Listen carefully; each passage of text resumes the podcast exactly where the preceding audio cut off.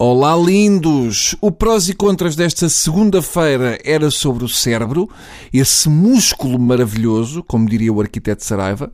Eu acho um bocado estranho um prós e contras sobre o cérebro. Eu calculei pelo lado do contra o cérebro, estaria como habitualmente Nuno Melo, mas não. Por cá continua o nosso Primeiro-Ministro a fugir com o rabo à seringa, uh, provavelmente porque não tem segurança social. Desta vez, em tom piegas, veio dizer que não é um cidadão perfeito. Ou seja, o que ele quer dizer é que não é um cidadão perfeito, mas para Primeiro-Ministro chega perfeitamente. É pá, desculpa, mas até eu que não tirei nenhum curso sabia que era preciso pagar. Terá dito relvas a passos.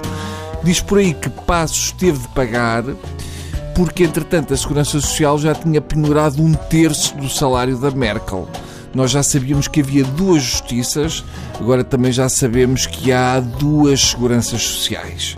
Eu acho que para Passos continuar como Primeiro-Ministro tem de haver uma amnistia para todas as dívidas à Segurança Social. Temos de ser justos para todos os cidadãos, perfeitos ou imperfeitos. Mas o tema de hoje que me chamou a atenção foi a notícia que as pulgas tinham atacado a cela e mordido a perna de Sócrates, veja-se o desespero das pulgas. Ou seja, Sócrates comido pelas pulgas Pronto, agora é dar o passo às formigas e está feita a coisa. Mas realmente, este juiz Carlos Alexandre não brinca. Em vez de ir para casa com uma pulseira eletrónica, decidiu que Sócrates fica na cela e sem colar antipulga. Eu já calculava que aquela visita do Barbas hum, teria consequências mais tarde ou mais cedo. Por acaso eu estava em Lêndias. E se calhar vai saber e as pulgas morderam a perna de Sócrates para impedir a fuga.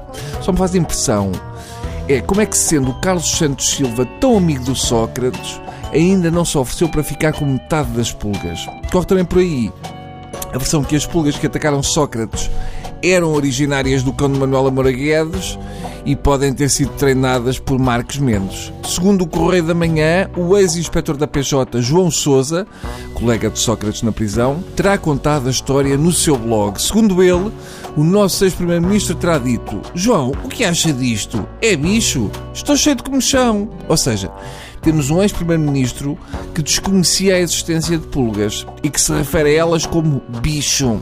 Tem de ser um inspetor da PJ a ajudar que ele deduza que aquilo é pulga.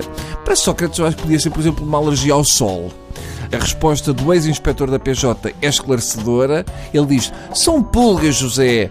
O meu carro tem pulgas.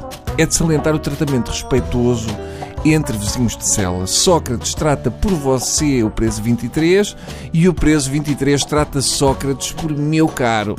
Dir-se-ia que estão presos na penitenciária da Lapa. Ah, meu caro tem pulgas. É de uma graciosidade, de uma educação só vistas no início do século passado. Só frases como: A minha cara amiga padece de uma carrada de gonorreia. Ou então, o ilustre está com uma camada de chatos que não lembra um gorila.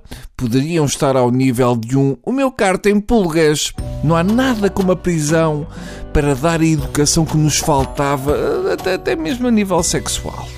Até amanhã.